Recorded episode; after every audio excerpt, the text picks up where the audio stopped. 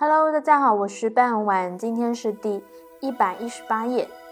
楚灭越，越国自勾践去世之后，发生了三次弑君事件及越人三世起军。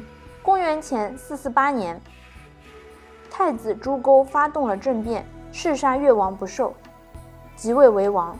公元前三七五年，越王的弟弟玉为继承王位，谋害三个王子。并企图除掉太子楚鸠，被越王拒绝。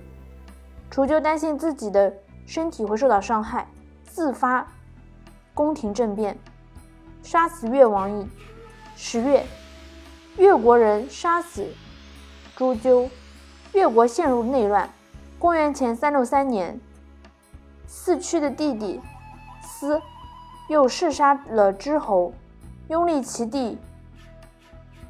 吴专为越王，宫廷中不断上演弑君弑父的悲剧，越王贵族间的互相残杀，使得越国的政治黑暗，社会动荡不安，勾践的霸业也渐行渐远。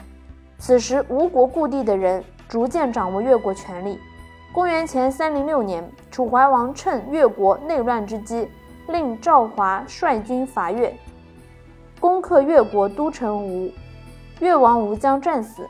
越国自此分崩离析，残余力量逃往了长江南部沿海的越国故地，各自为政，称君称王，直到公元前二二二年投降秦国。《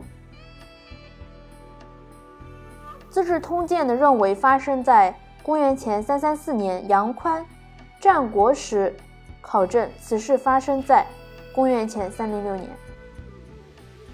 今天的内容就到这里结束了，感谢大家的收听，我们下期再见。